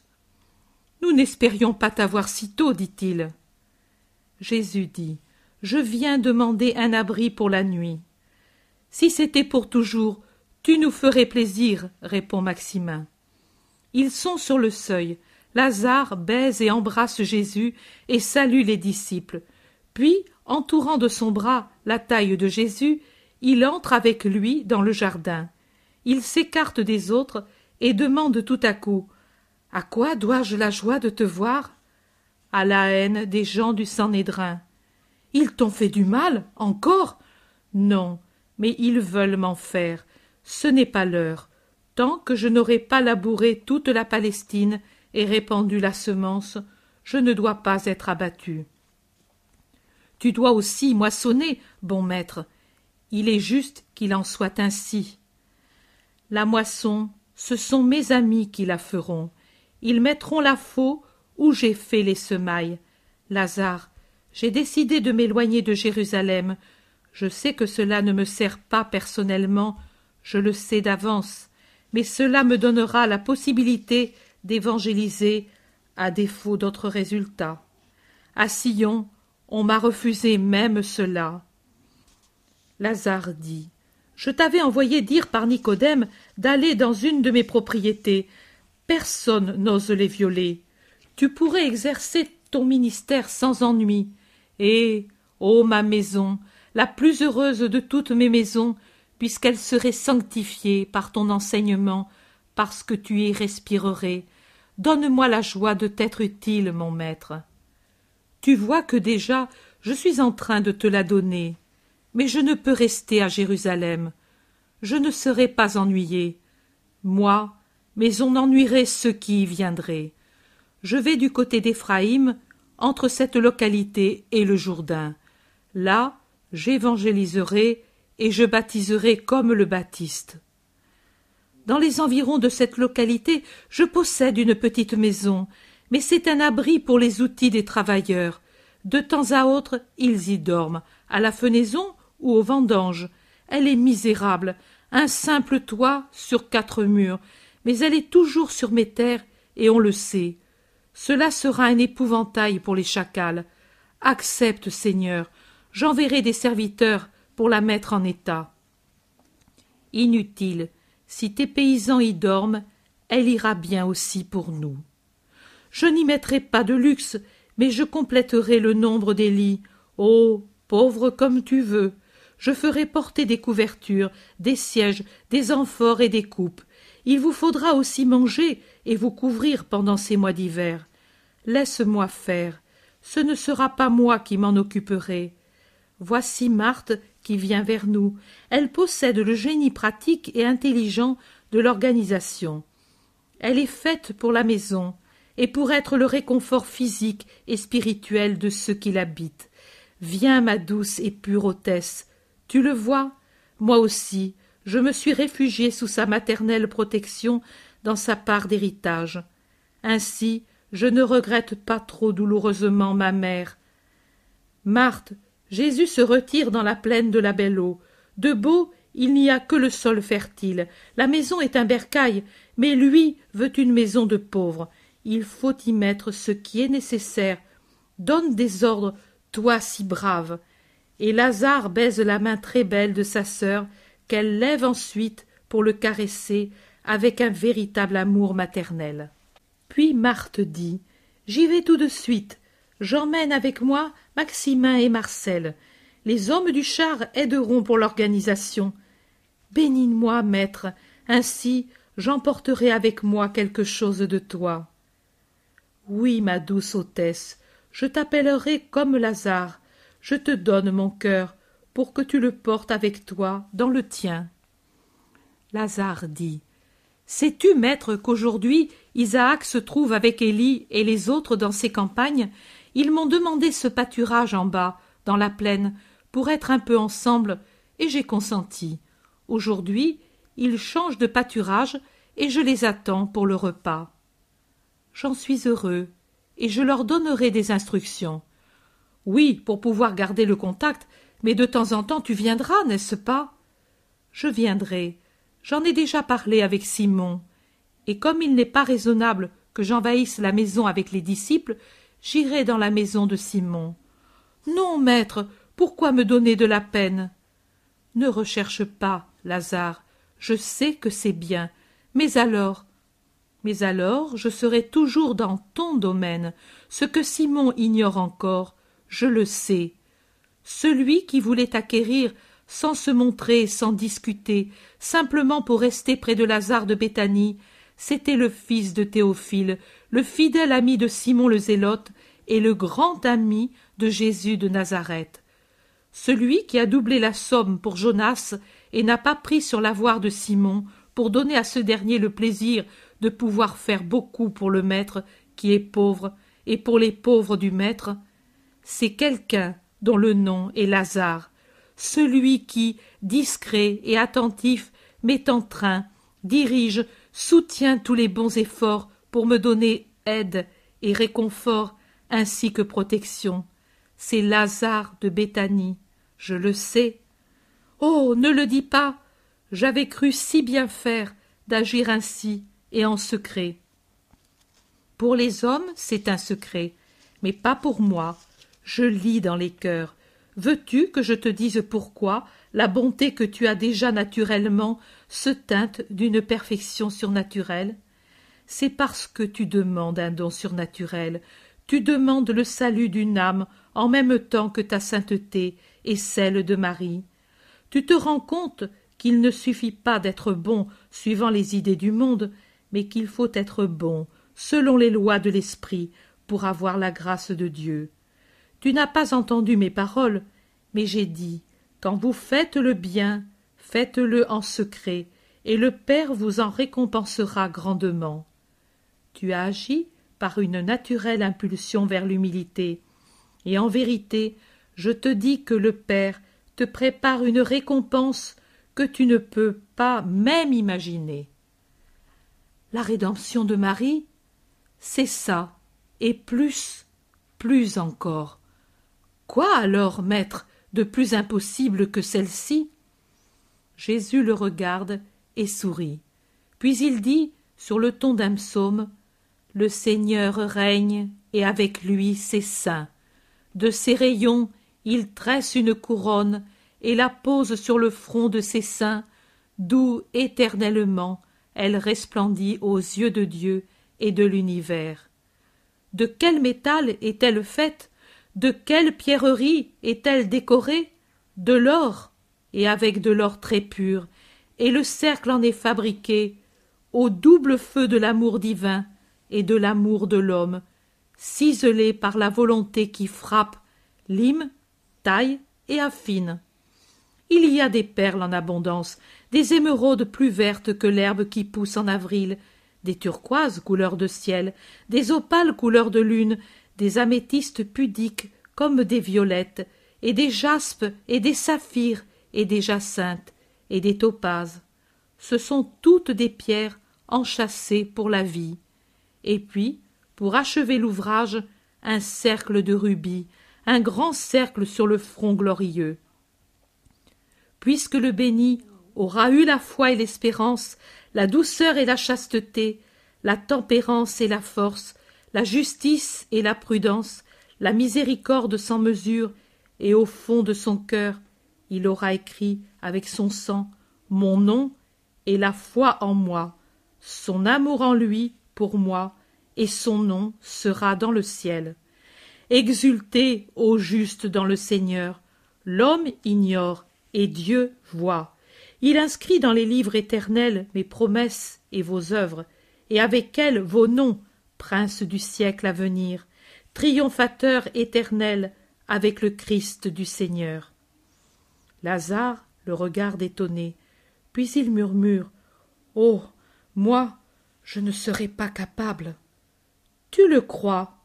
Et Jésus cueille sur le sentier un rameau flexible de saule pleureur et dit Regarde comme ma main plie facilement ce rameau. Ainsi l'amour pliera ton âme et en fera une couronne éternelle. L'amour est le rédempteur de l'individu. Celui qui aime commence sa rédemption. Le Fils de l'homme la complétera. Chapitre 85 Jésus à la belle eau, début de vie commune avec les disciples. Si on veut faire une comparaison entre cette maisonnette basse et rustique et la maison de Béthanie, certes c'est un bercail, comme dit Lazare, mais si on la compare aux maisons des paysans de Doras, c'est une habitation assez belle. Très basse et très large, solidement construite, elle a une cuisine, c'est-à-dire une cheminée, dans une pièce tout enfumée où se trouvent une table, des sièges, des amphores et un rustique égouttoir avec des plats et des coupes. Une large porte de bois brut sert d'entrée et laisse pénétrer la lumière. Puis, sur la même paroi où elle s'ouvre, il y a trois autres portes qui donnent accès à trois grandes chambres longues et étroites dont les murs sont blanchis à la chaux. Comme dans la cuisine, le sol est en terre battue. Dans deux d'entre elles, il y a maintenant des couchettes. On dirait des petits dortoirs. Les nombreux crochets fixés dans les murs indiquent qu'on y accrochait des outils et peut-être des sacs de produits agricoles. Maintenant, ils servent de porte-manteaux et on y suspend aussi les besaces. La troisième chambre, c'est plutôt un couloir qu'une chambre, car la longueur et la largeur sont disproportionnées, est vide. Elle devait servir aussi à abriter des animaux, car elle a une mangeoire et des anneaux au mur. Elle présente ses trous particuliers au terrain frappé par des sabots ferrés. À présent, il n'y a rien. Au dehors, près de ce dernier local, il y a un large portique rustique. Il est couvert d'un toit de fascines et d'ardoises qui s'appuient sur des troncs d'arbres à peine écarrés. Ce n'est même pas un portique, c'est un appentis, car il est ouvert sur trois côtés, deux de dix mètres, le troisième plus étroit de cinq mètres pas plus. En été, une vigne doit déployer ses rameaux d'un tronc à l'autre sur le côté qui est situé au midi. Maintenant les feuilles sont tombées et elle montre ses rameaux squelettiques. Il y a aussi, pareillement dégarni, un figuier gigantesque qui, en été, ombrage le bassin au milieu de l'air qu'on a installé pour abreuver les animaux. Sur le côté, un puits rudimentaire ou plutôt un trou au niveau du sol, à peine indiqué par un cercle de pierres plates et blanches. Voici la maison qui abrite Jésus et les siens au lieu nommé la Belle Eau. Il y a aussi des champs, des prés et des vignes. L'entour et à environ trente mètres, ne pas prendre mes indications comme des articles de foi, on voit une autre maison au milieu des champs, plus belle, car elle possède une terrasse que l'autre n'a pas. Plus loin que cette autre maison, il y a des bosquets d'oliviers et d'autres arbres en partie dépouillés, certains avec leur feuillage qui coupe la vue. Pierre, avec son frère et Jean, travaille activement à balayer l'air et les chambres, à mettre en ordre les lits, à puiser de l'eau. Mais encore, Pierre fait tout un remue-ménage autour du puits pour ajuster et renforcer les cordes pour qu'il soit plus pratique et plus commode pour puiser l'eau. De leur côté, les deux cousins de Jésus travaillent, marteau et lime en main, aux fermetures et aux volets, et Jacques de Zébédée les aide en travaillant de la scie et de la hache comme un ouvrier d'arsenal. Dans la cuisine, Thomas est tout affairé et semble un cuisinier de métier tant il sait régler le feu et la flamme et éplucher vivement les légumes que le beau Judas a daigné apporter du pays voisin. Je comprends qu'il s'agit d'un pays plus ou moins important, car Judas explique qu'on y fait le pain deux fois seulement par semaine et que ce jour-là il n'y en a pas. Pierre l'entend et dit Nous ferons des foisses sur la flamme. Il y a de la farine. Vite, quitte ton vêtement et fais la pâte. Je me charge ensuite de la cuisson. Je sais m'y prendre. Je ne puis m'empêcher de rire en voyant l'Iscariote en bras de chemise qui humecte la farine en s'enfarinant copieusement. Jésus est absent, ainsi que Simon, Barthélemy, Matthieu et Philippe. C'est aujourd'hui le plus dur, répond Pierre à Judas de Kériote qui bougonne. Mais demain ça ira déjà mieux, et au printemps ce sera très bien. Judas épouvanté dit. Au printemps? Mais va-t-on rester toujours ici? Pourquoi pas? N'est-ce pas une maison? S'il pleut, on est à l'abri, il y a de l'eau potable, le combustible ne manque pas. Et que veux-tu de plus? Je me trouve très bien ici, et puis je ne sens pas la puanteur des pharisiens et des autres de même acabit. André dit. Pierre, allons lever les filets. Et il emmène Pierre dehors avant que la discussion éclate entre lui et l'Iscariote. Cet homme ne peut pas me voir, s'exclame Judas. Non, tu ne peux pas le dire. Il est comme ça avec tout le monde, mais il est bon. C'est toi qui es toujours mécontent, répond Thomas, qui, au contraire, est toujours de bonne humeur. C'est que moi, je me figurais autre chose. Jacques d'Alphée dit tranquillement. Mon cousin ne t'empêche pas d'aller vers d'autres choses. Je crois que tous, par sottise, nous nous imaginions que de le suivre c'était autre chose. Mais c'est parce que nous avons la nuque raide et que nous sommes très orgueilleux. Lui ne nous a jamais caché le danger et la peine qu'il y a de le suivre. Judas grommelle quelque chose entre ses dents. C'est Jude Thaddée qui lui répond. Il travaille autour d'une console de la cuisine pour en faire un petit placard. Tu as tort. Même selon les coutumes, tu as tort. Tout Israélite doit travailler, et nous travaillons. Est-ce que le travail te pèse tant? Moi, je ne le sens pas, parce que, quand je suis avec lui, je ne sens plus la fatigue. Jacques de Zébédée dit Moi aussi, je ne me plains de rien, et je suis content d'être ici, et tout à fait comme en famille maintenant. Nous allons faire des merveilles ici, observe ironiquement Judas de Kériote. Mais en somme, qu'est-ce que tu prétends? Dit en éclatant Thaddée. Une cour de satrape? Je ne te permets pas de critiquer ce que fait mon cousin. As-tu compris? Jacques d'Alphée dit Tais-toi, frère. Jésus ne veut pas de ces disputes. Parlons le moins possible et agissons le plus possible. Ce sera beaucoup mieux pour tous.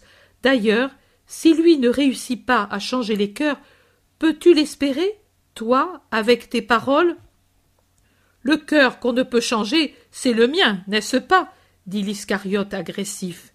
Mais Jacques ne répond pas. Bien plus, il met un clou entre les dents et cloue des planches avec tant d'énergie que les grognements de Judas se perdent dans le bruit. Quelque temps passe, puis voilà qu'arrivent ensemble Isaac et André. Le premier avec des œufs et une corbeille de miches toute chaude, et l'autre avec des poissons dans une nasse. Isaac dit Voilà, c'est le régisseur qui l'envoie. Il demande s'il ne manque rien. Il a des ordres pour cela. Tu vois qu'on ne va pas mourir de faim, dit Thomas à l'Iscariote. Et puis il ajoute Donne-moi les poissons, André. Comme ils sont beaux. Mais comment les prépare-t-on? Pour ça, je ne sais pas le faire. André dit J'y pense, moi. Je suis pêcheur. Et il se met dans un coin à vider ses poissons encore vivants. Isaac. Le maître est en train de venir. Il a fait un tour dans le pays et les campagnes. Vous allez voir qu'il va être bientôt ici. Il a déjà guéri des yeux malades. Et puis, moi, j'avais déjà parcouru ces campagnes, et les gens étaient déjà au courant. Judas s'exclame. Eh bien sûr, moi, moi. Les bergers, eux seuls. Nous avons quitté, moi du moins, une vie tranquille, et nous avons fait ceci et cela, mais ça ne compte pas. Isaac regarde étonné l'Iscariote, mais philosophiquement s'abstient de répondre. Les autres aussi se taisent, mais ça boue à l'intérieur. La paix soit avec vous tous. Jésus est sur le seuil, souriant, bon. On dirait que le soleil brille davantage depuis qu'il est là. Les braves, tous au travail. Puis-je t'aider, cousin? Non, repose-toi, j'ai fini. Jésus, un peu triste, dit Nous sommes chargés de nourriture. Tout le monde a voulu donner, si tous les gens avaient le cœur des humbles. Ô mon maître, que Dieu te bénisse. C'est Pierre qui entre avec un fagot sur les épaules et qui, sans le déposer, salue ainsi son Jésus. Que le Seigneur te bénisse, toi aussi, Pierre. Vous avez bien travaillé. Et puis, nous travaillerons davantage aux heures de liberté. Nous avons une maison de campagne, nous, et il nous faut en faire un Éden. Entre-temps, j'ai arrangé le puits, pour qu'on voie la nuit où il se trouve, et pour être sûr de ne pas perdre les brocs en les descendant. Et puis, tu vois le travail de tes braves cousins, tout ce qu'il faut pour vivre longtemps dans un endroit. Moi, pêcheur, je n'aurais pas su. Ils sont vraiment braves. Et aussi Thomas, il pourrait être chef cuisinier chez Hérode. Judas aussi est brave. Il a fait des foisses merveilleuses. Et inutile, il y a du pain, répond Judas de mauvaise humeur. Pierre le regarde et je m'attends à une réponse salée, mais Pierre secoue la tête, arrange les cendres chaudes et étend les foisses dessus. Thomas dit en riant Tout va être prêt. Parleras-tu aujourd'hui? demande Jacques de Zébédée. Oui, entre la sixième et la neuvième heure. Vos compagnons l'ont dit. Mangeons donc sans tarder. Encore un moment, et puis Jean met le pain sur la table, prépare les sièges, apporte les coupes et les amphores. Thomas apporte les légumes cuits et les poissons grillés. Jésus est au centre, il offre et bénit. Il fait la distribution et tous mangent de bon appétit. Ils sont encore en train de manger quand, dans la cour, s'amènent des personnes. Pierre se lève et va à la porte. Que voulez-vous? Le rabbi ne parle-t-il pas ici? Pierre répond il va parler, mais à présent il mange, car il est homme, lui aussi. Asseyez-vous là-dessous et attendez. Le petit groupe s'en va sous le hangar rustique. C'est que le froid va venir, et il va souvent pleuvoir. Je dis que l'on pourrait bien utiliser cette étable vide, je l'ai bien nettoyée. La crèche servira de siège. Ne fais pas de stupides ironies, dit Judas. Le rabbi est un rabbi. Mais quelles ironies s'il est né dans une étable, il pourra parler d'une crèche. Pierre a raison. Mais je vous en prie, aimez-vous. Jésus paraît bien là en disant ces paroles. Ils finissent de manger, et Jésus sort tout de suite pour aller près de la petite foule. Attends, maître, lui crie par derrière Pierre. Ton cousin t'a fait un siège parce que le sol est humide là-dessous. Pas besoin, tu sais bien que je parle debout. Les gens veulent me voir, et moi je veux les voir. Plutôt faites des sièges et des civières. Peut-être il viendra des malades, cela servira. Jean dit. Tu penses toujours aux autres, bon maître, et il lui baise la main. Jésus se rend avec son sourire légèrement triste vers la petite foule. Les disciples vont avec lui. Pierre, qui est exactement à côté de Jésus, le fait pencher vers lui et murmure doucement. Par derrière le mur se trouve cette femme voilée. Je l'ai vue. Elle est là depuis ce matin. Elle nous a suivis depuis Béthanie. Faut-il la chasser ou la laisser? Laisse-la, je l'ai dit. Mais si c'est une espionne, comme dit l'Iscariote. Non, elle ne l'est pas. Fie-toi à ce que je te dis. Laisse-la, ne dis rien aux autres, et respecte son secret. Pierre répond. Je me suis tu, car j'ai pensé que cela valait mieux. Paix à vous qui cherchez la parole, commence Jésus. Il s'en va au fond de la galerie, et derrière lui il y a le mur de la maison. Il parle lentement à une vingtaine de personnes assises par terre ou adossées aux colonnes dans la tiédeur d'un soleil de novembre. L'homme tombe dans une erreur quand il considère la vie et la mort, et par l'application qu'il fait de ces deux termes, il appelle vie le temps où, enfanté par la mère, il commence à respirer, à se nourrir, à se mouvoir, à penser, à agir, et il appelle mort le moment où il cesse de respirer, de manger, de remuer, de penser, de travailler, quand il devient une dépouille froide et insensible, prête à rentrer au sein d'un tombeau. Mais ce n'est pas exact. Je veux vous faire comprendre la vie, vous indiquer les œuvres qui conviennent à la vie. La vie n'est pas l'existence, l'existence n'est pas la vie. La vigne qui s'attache à cette colonne existe, mais elle n'a pas la vie dont je parle. Cette brebis qui bêle, attachée à cet arbre au loin, existe aussi, mais elle n'a pas la vie dont je parle. La vie dont je parle ne commence pas avec l'existence et ne prend pas fin en même temps que la chair. La vie dont je parle ne commence pas dans un sein maternel. Elle commence quand, dans la pensée de Dieu, naît, créée par lui, une âme faite pour habiter une chair. Elle prend fin quand le péché la tue. D'abord l'homme n'est qu'une semence qui se développe, semence de chair au lieu de gluten ou de moelle comme les sels des blés ou des fruits. Tout d'abord, ce n'est qu'un animal qui se forme un embryon d'animal pas différent de celui qui maintenant grossit dans le sein de cette brebis. Mais à partir du moment où dans cette conception humaine pénètre cette partie incorporelle et qui cependant est la plus puissante dans son incorporéité qui l'élève. Voilà qu'alors l'embryon animal non seulement existe avec les pulsations de son cœur, mais vit selon la pensée créatrice et devient homme, créé à l'image et à la ressemblance de Dieu, fils de Dieu, futur citoyen du ciel.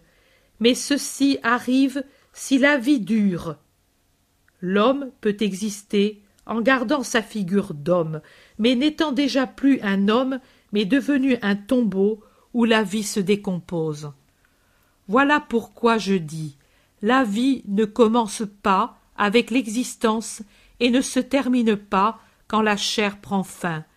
La vie commence avant la naissance. La vie ensuite n'a plus de fin car l'âme ne meurt pas c'est-à-dire ne s'anéantit pas. Elle meurt à son destin qui est céleste, mais survit à son châtiment. Elle meurt à ce bienheureux destin quand elle meurt à la grâce. Cette vie, atteinte par une gangrène qui est la mort à son destin, se prolonge le long des siècles dans la damnation et le tourment. Cette vie, au contraire, conservée telle qu'elle a été créée, atteint la perfection de la vie en devenant éternelle, parfaite, bienheureuse comme son Créateur. Avons-nous des devoirs envers la vie? Oui, c'est un don de Dieu. On doit employer et conserver avec soin tout don de Dieu, car c'est une chose aussi sainte que celui qui la donne. Useriez-vous mal du cadeau d'un roi? Non, il passe aux héritiers et aux héritiers des héritiers comme une gloire de la famille. Et alors, pourquoi maltraiter le don de Dieu? Mais comment doit-on en user et le conserver, ce cadeau divin? Comment garder vivante la fleur paradisiaque de l'âme afin de la conserver pour le ciel? Comment arriver à vivre pour là-haut et au-delà de l'existence? À ce sujet, Israël a des lois claires, et il n'a qu'à les observer. Israël a des prophètes et des justes qui lui donnent l'exemple et la parole pour pratiquer les lois. Israël a aussi maintenant ses saints. Israël ne peut, ne devrait donc pas se tromper. Moi, je vois les taches dans les cœurs et des esprits morts qui pullulent partout. Je vous dis donc, faites pénitence, ouvrez vos âmes à la parole, mettez en pratique la loi immuable, fortifiez la vie épuisée qui languit en vous. Si elle est déjà morte, venez à la vie véritable. Adieu. Pleurez sur vos fautes, criez pitié, mais relevez-vous. Ne soyez pas des morts vivants pour n'être pas demain livrés à l'éternelle souffrance. Je ne vous parlerai pas d'autre chose que de la manière de retrouver ou de conserver la vie. Un autre vous a dit Faites pénitence, purifiez-vous du feu impur de la luxure, de la fange, de vos fautes. Moi, je vous dis, pauvres amis, étudions ensemble la loi, écoutons de nouveau en elle la voix paternelle du Dieu vrai. Et puis, ensemble, prions l'Éternel en disant Que ta miséricorde descende sur nos cœurs. Maintenant, c'est le sombre hiver, mais bientôt viendra le printemps. Un esprit mort est plus triste qu'un bois dépouillé par le gel, mais si l'humilité, la volonté, la pénitence et la foi pénètrent en vous, comme dans le bois au printemps, la vie reviendra en vous, et vous fleurirez pour Dieu, pour porter ensuite demain, dans le demain des siècles des siècles, le fruit éternel de la vraie vie. Venez à la vie, cessez d'exister seulement et commencez à vivre. La mort alors ne sera pas la fin, mais le commencement, le commencement d'un jour sans crépuscule, le commencement d'une joie sans lassitude et sans mesure. La mort sera le triomphe de ce qui vit avant la chair, et le triomphe de la chair qui sera appelé à la résurrection éternelle, à participer à cette vie que je promets au nom de Dieu vrai, à tous ceux qui auront voulu la vie pour leur âme, en foulant aux pieds les sens et les passions pour jouir de la liberté des fils de Dieu. Allez, tous les jours à cette heure, je vous parlerai de l'éternelle vérité. Le Seigneur soit avec vous. Les gens s'en vont lentement, avec beaucoup de commentaires. Jésus revient dans la petite maison solitaire, et tout